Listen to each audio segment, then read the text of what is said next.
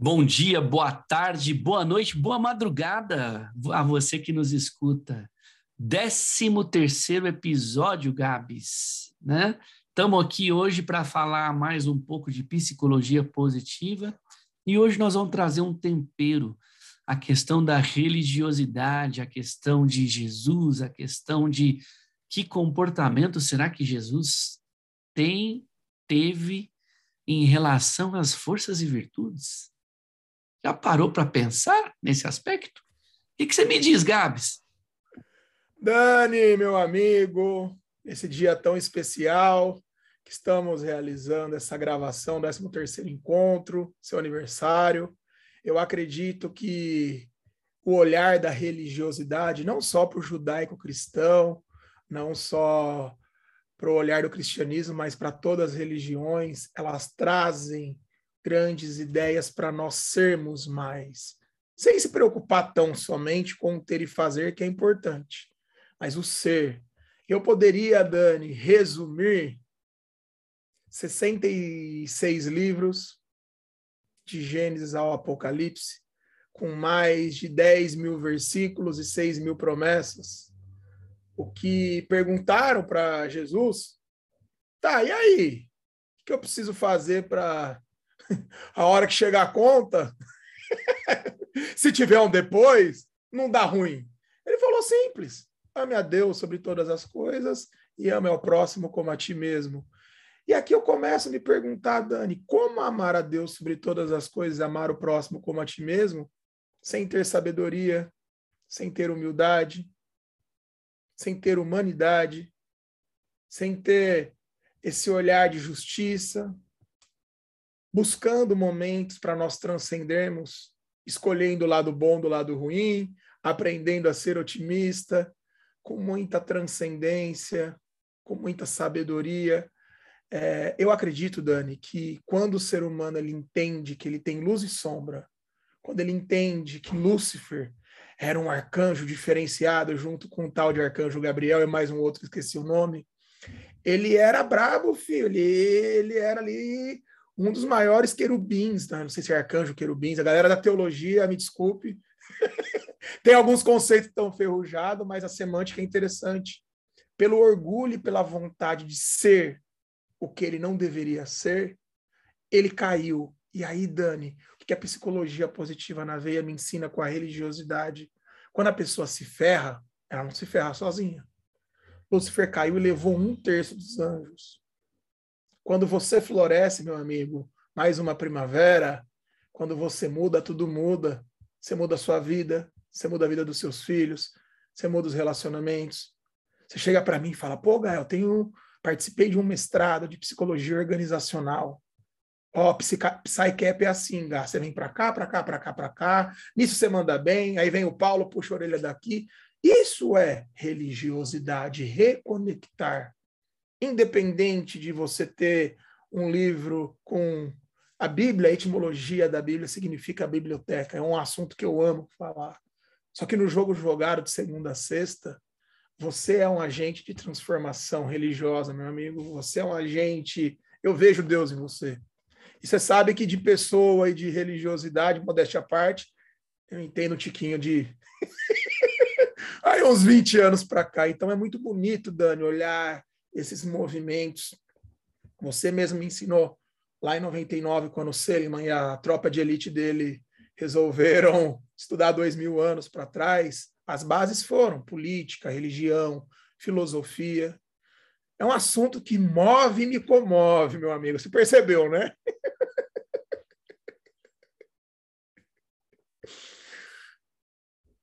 É, meu querido amigo, é, quando a gente pensa em todos esses aspectos, né? É, eu eu estou até participando, conforme eu te comentei, de um curso que se chama Alfa na Igreja Católica Anglicana, né?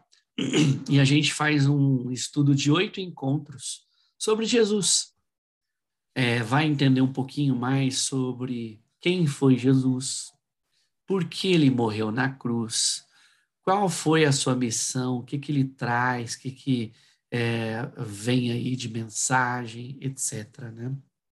E, e quando eu penso no, em quem foi Jesus e a representação dele, para mim, se eu for conectar com o que eu estudo aqui, ele foi, acredito eu,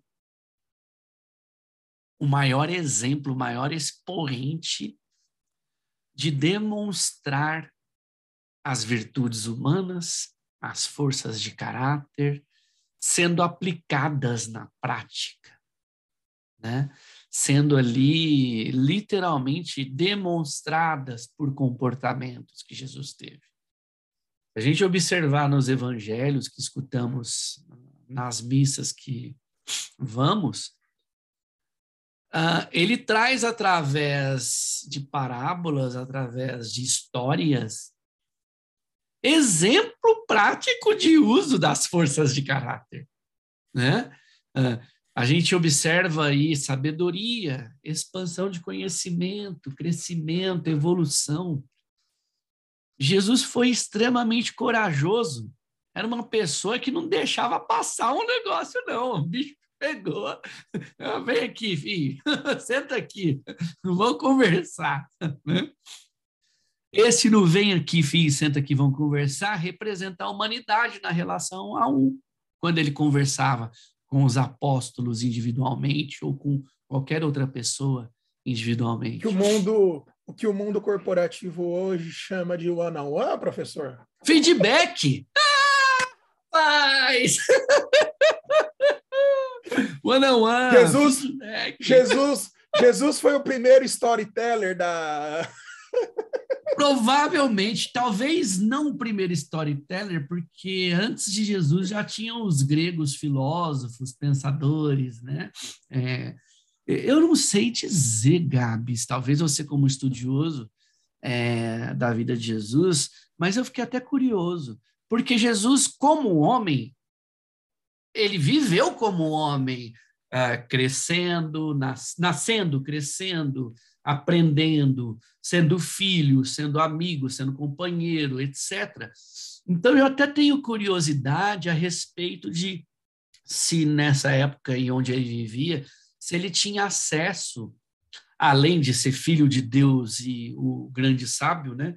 Se de fato, como homem, ele tinha acesso a aprender com alguém, a trocar com alguém, né? É, eu, uh, porque ele, como homem, é, enquanto filho de Deus, ele era o grande sábio. Mas será que ele, como homem, também ele demonstrava talvez a humildade, a temperança de falar assim: me ensina esse ofício que você está fazendo aí?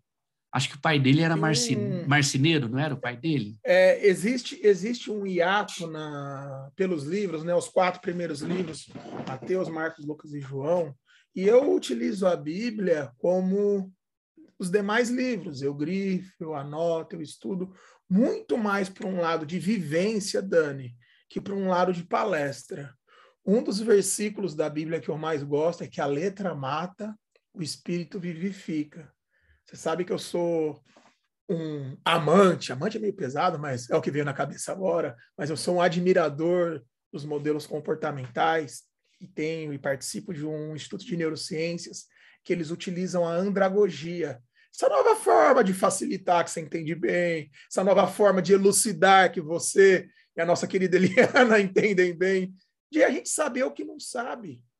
Eu olho para a Bíblia e eu vejo um exemplo. Por exemplo, olha que legal, eu vejo um exemplo, por exemplo. Dani, qual é a idade de Jesus? Todo mundo diz que ele tem 33 anos. Pelo menos que eu escuto das pessoas que eu convivo porque foi a idade que ele foi crucificado.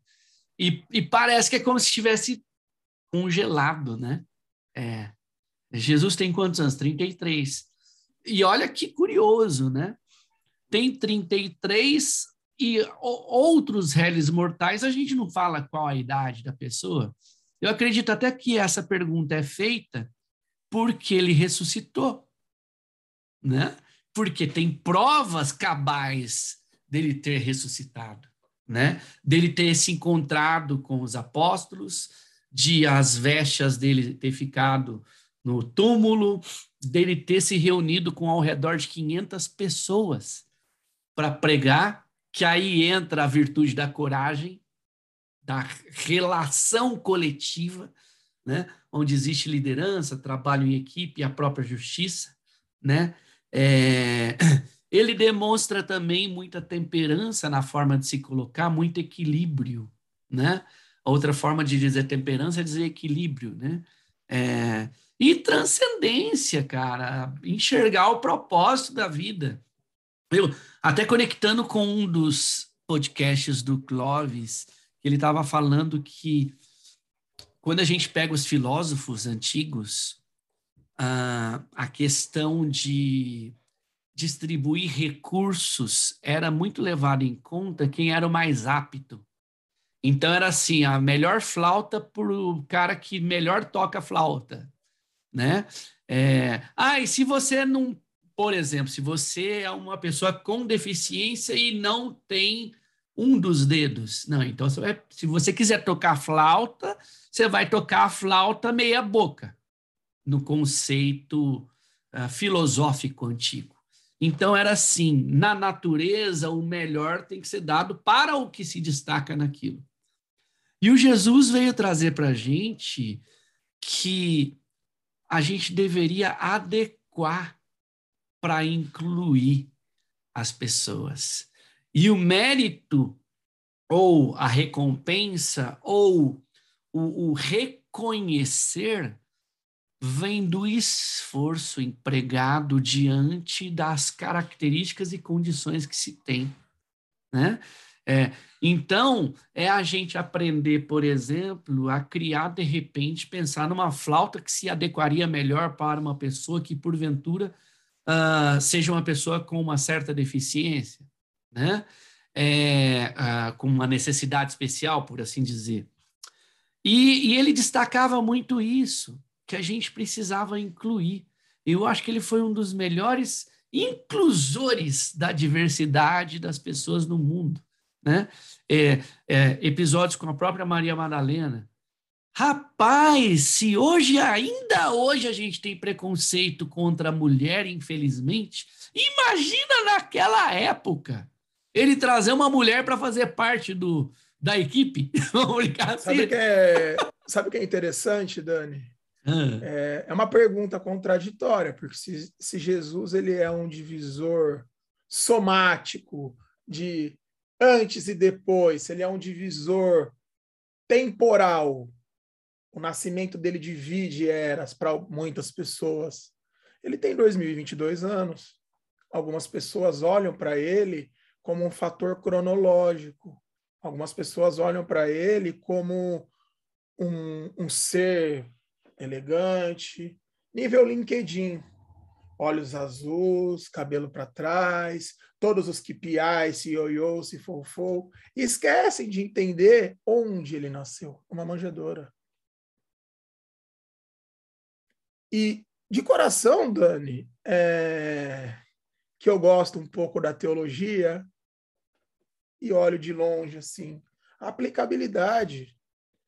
Abrir o mar vermelho, a parábola dos cinco pães e dois peixes, de uma multidão de mais de três mil homens, fora mulheres e crianças. O milagre aconteceu pequeno por causa de um coração de um menino. A andragogia nos ensina isso a ter o aprendizado. Jesus ele tem algumas citações nos quatro evangelhos que ele trabalhou como marceneiro com o pai, que ele ia é, nos lugares aprender. Ele veio como humano, ele tinha um diferencial interno, mas o hardware ele se desenvolveu. Em Isaías fala que ele era nulo de beleza. Ele não tinha beleza para chamar atenção pela, pela aparência.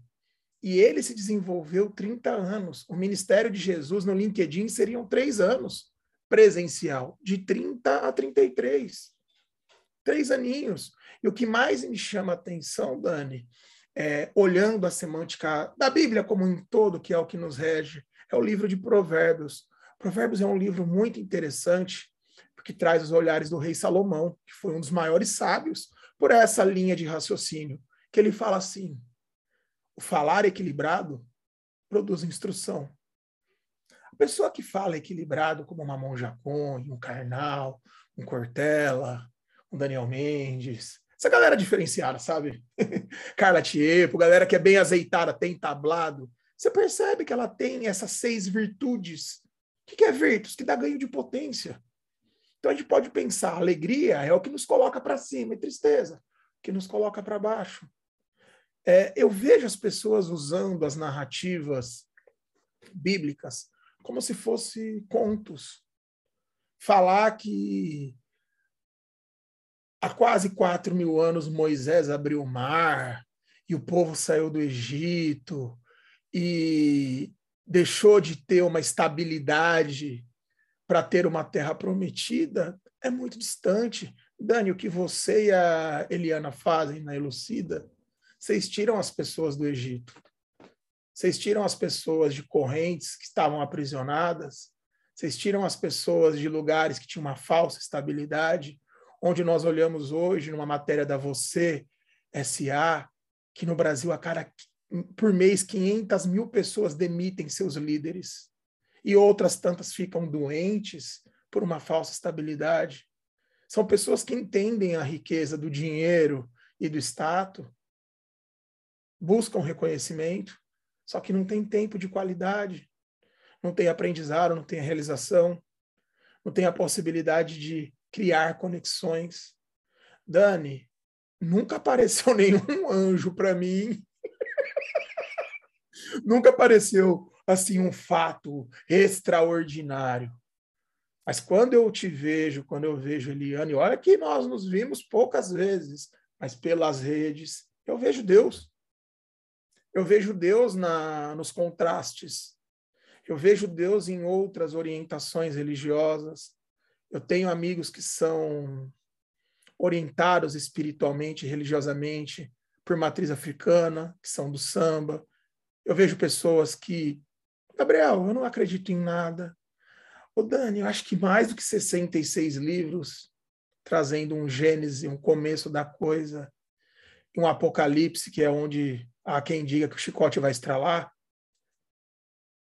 é a gente se perguntar o que a gente faz com a nossa inteligência relacional, o que a gente faz com o que nos foi dado.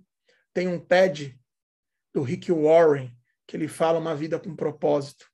Ele é um pastor protestante. O livro dele é um dos mais vendidos aí. E é alguém tão, Dani, tranquilo, sabe? Ele fala: o que você faz com as suas conexões? O que você faz com os seus talentos? Você me indicou esse livrinho aqui atrás, Aprenda a Ser Otimista.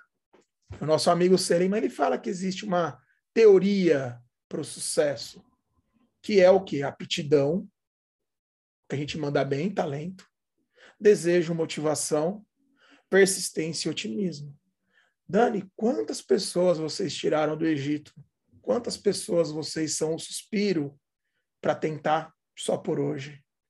É, você olha os Dez Mandamentos, é muito bonito isso.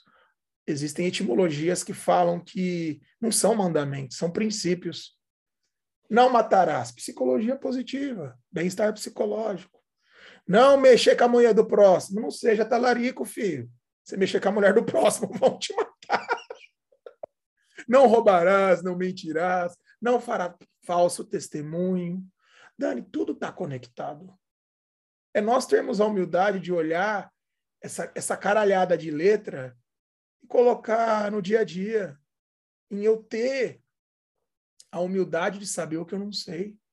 A pior coisa que pode existir, Dani, é a ignorância da ignorância. É aí que eu vejo Deus. É aí que quando eu vou ontem buscar um diplomão bonito lá do MBA, graças a Deus, eu sonhei por isso há 11 anos. 11 anos eu passava na frente da GV e falava, um dia eu vou estudar aí. Meu amigo, o que, que você faz com o que te foi dado? Se alguém perguntasse para mim, Gabrielzão, como que você olha o pilar da religião na psicologia positiva, no PERMA, na teoria do bem-estar? Que eu olho é o seguinte: você vai gerar consciência, você vai entender suas características de assinatura, você vai entender o seu superpoder e sua marca registrada. O que, que você faz com tudo isso? É, meu amigo, obrigado por suas palavras aí. E eu acho que tem uma coisa. Até nas palavras de Jesus, eu acredito que é marcante isso. Só se cura quem, ser, quem quer e acredita ser curado. Só aprende quem quer aprender.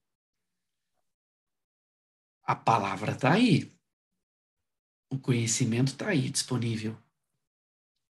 O mundo está aí colocando as situações para que a gente possa praticar as nossas seis virtudes, as nossas 24 forças de caráter, a nossa conexão com o próximo para servir e ser servido, é, a nossa busca de consciência de quem somos e para que viemos, né? É, eu acredito que e, isso para mim é muito marcante na minha vida. É, ao, ao eu assimilar alguma coisa, eu tinha como é, hábito querer convencer quem estava ao meu redor. E muitas vezes sendo até duro e julgando. Isso já foi motivo de vários conflitos na minha vida. Como se eu fosse o correto, o certo. A minha interpretação, não, Deus falou isso, Jesus falou aquilo, isso para mim é coisa nada a ver. Vem por aqui que esse é o caminho. E não adianta a gente forçar. Cada um tem seu tempo. E não necessariamente eu tenho a perspectiva, não necessariamente não, eu diria que sempre. Eu, eu não teria a perspectiva completa dos fatos. Eu tenho aquela que a minha humilde limitação me permite perceber. Simples assim. Não é à toa que Jesus falava, não julgais. Né? Por quê? Porque eu nunca terei a visão completa dos fatos. Né? E por mais que eu tenha a visão completa, eu nunca terei o discernimento para perceber tudo que está por trás daquilo. Porque eu interpreto o fato conforme o meu repertório. E o meu repertório é limitado, velho. Por mais que eu cresça, evolua, seja melhor, não vou ser nunca um repertório completo. E eu acho que é aí que entra a questão da humanidade.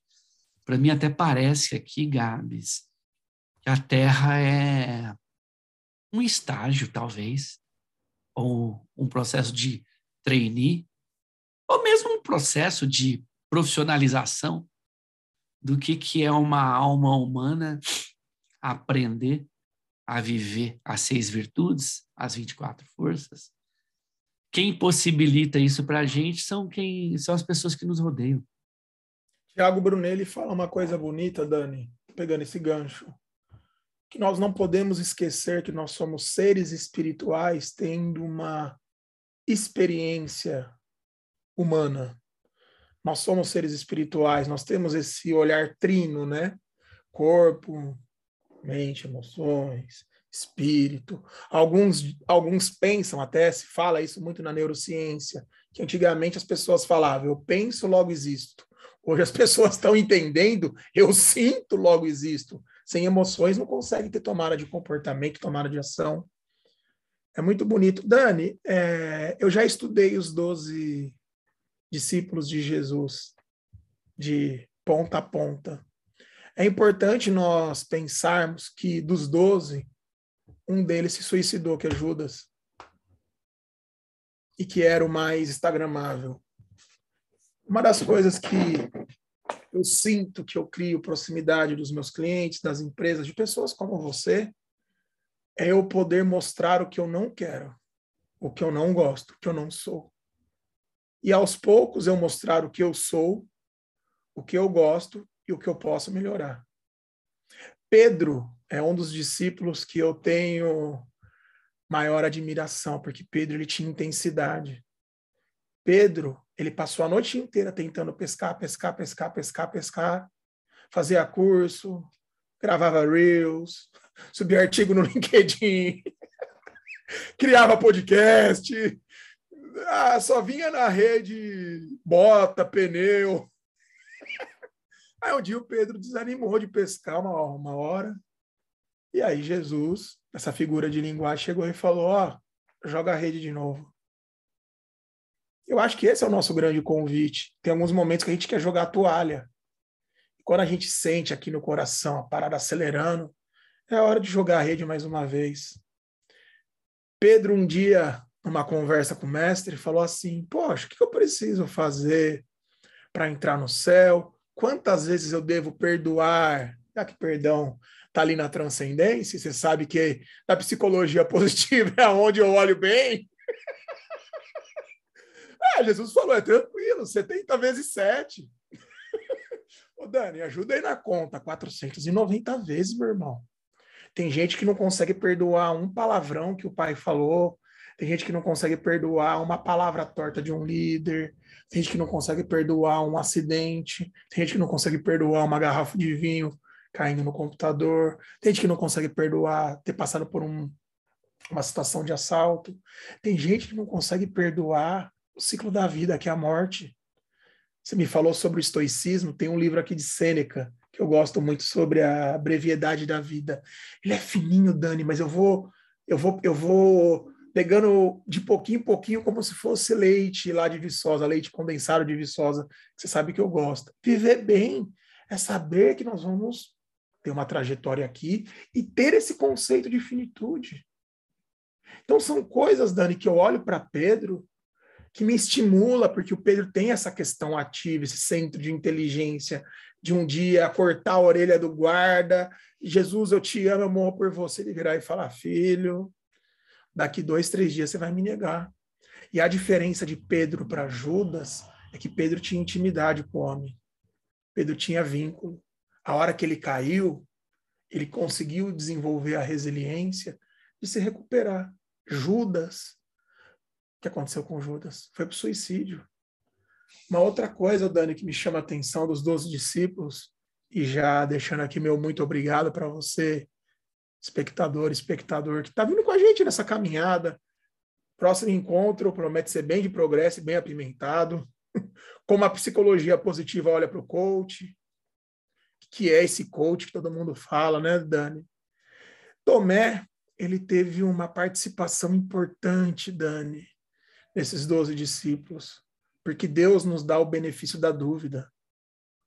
Tomé quer dizer ver para crer.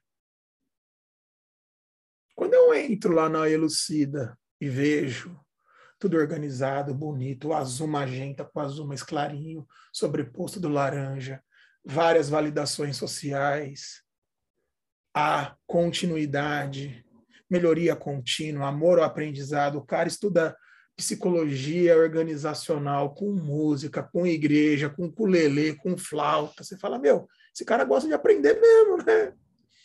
Deus nos dá os benefícios da dúvida, Dani. Deus nos dá. Às vezes é preciso, Dani, ver para crer. Tomé não foi um discípulo de Jesus à toa. A fé sem obra ela é morta. O que a gente esquece, Jesus teve uma passagem aqui na Terra de 33 anos. Ele ressuscitou. Para mim, a idade dele é 2022. Só que ele passou se preparando 30 anos. Se o filho do homem estudou e se preparou 30 anos. Tem gente que quer resolver a vida com um pitch de elevador ou com um Reels de 15 segundos. Meu mestre, eu passo a bola para você, câmbio, desligue, muito obrigado.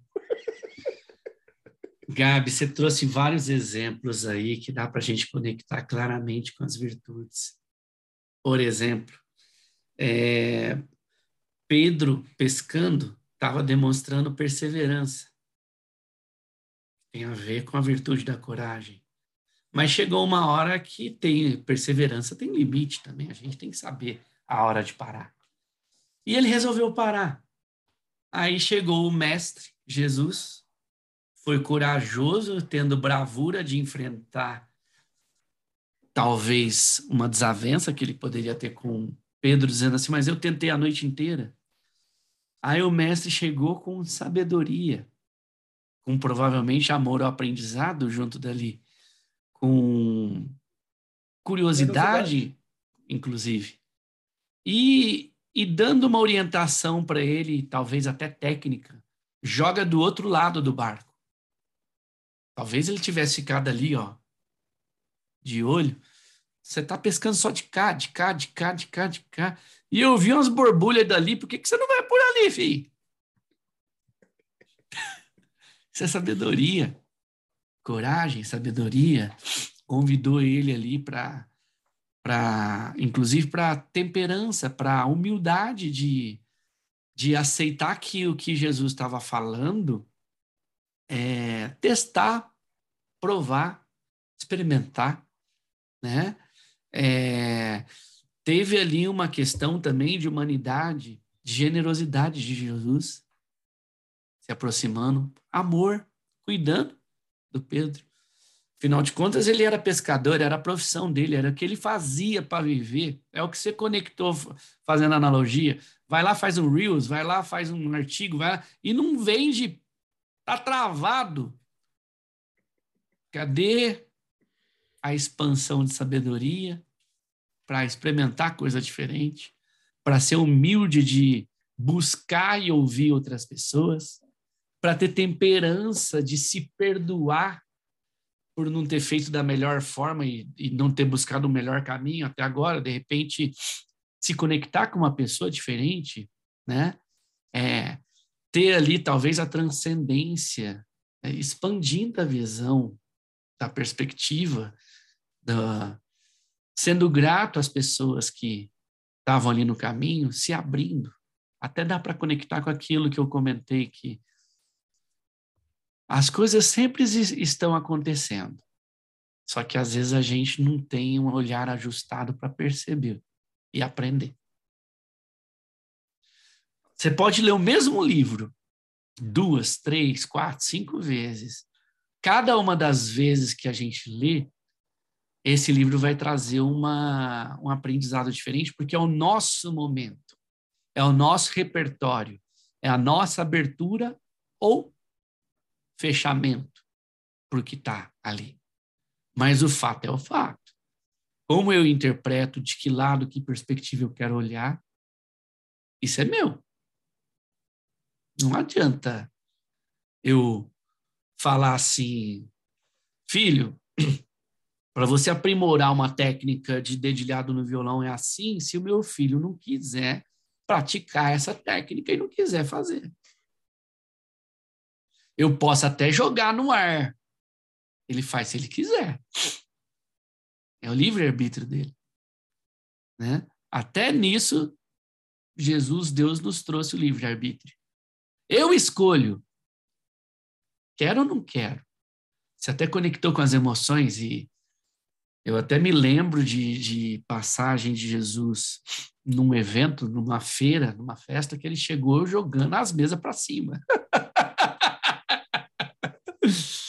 Alguém poderia considerar isso uma falta de prudência, um exagero da coragem, né? da bravura, da intensidade, da vitalidade, né? ou mesmo da integridade, como rispidez, como excesso. Aí eu até pergunto, né? E talvez essa seja a maior graça de ser humano, né? E Jesus estava como humano naquele período. o quanto que a gente tem que aprender a perceber que, como humano, o adequado e inadequado ele é flexível perante as pessoas envolvidas no contexto. Talvez se ele não fizesse da forma que ele fez, ninguém ia ouvir, ninguém ia dar atenção. Vou, vou fazer uma brincadeira aqui, tá? Tá pegando fogo aqui no prédio, Deus o livre. Se alguém bate na porta assim, ó, para me avisar que está pegando fogo no prédio, eu vou dar atenção. Se eu estou no banheiro, tomando banho, sei lá, não vou nem ouvir. Mas está pegando fogo no prédio. Alguém tem que chegar aí. Tá pegando fogo no prédio, velho! Corre! Pode ser que quando Jesus virou as mesas era isso, por exemplo. Em contrapartida, alguém que vem aqui para me dar algum recado que pode esperar, ele pode bater assim, né? Eis que Jesus bate a porta. Só que só tem maçaneta do lado de dentro. Quem abre sou eu. Só que tem o contexto, né? Então, assim, fica aqui para a gente refletir, né? Para nós mesmos refletirmos todas essas coisas que acredito que tem uma certa tem um certo dedo de Deus e Jesus aí nessa história de Espírito Santo falando através de nós, né? Porque somos humanos, né? Simples assim. Deixo o meu abraço, meu beijo para quem nos escutou até agora aqui. Fiquem com Deus, para quem acredita nele. E para quem não acredita, que você fique bem também, porque afinal de contas, cada um tem sua crença. É, existem pessoas que se dizem ateus que se comportam muito melhor com quem bate no peito e fala: Eu acredito em Deus. Né? Então, acima de tudo, respeito por todo mundo. Né? Obrigado por assistirem.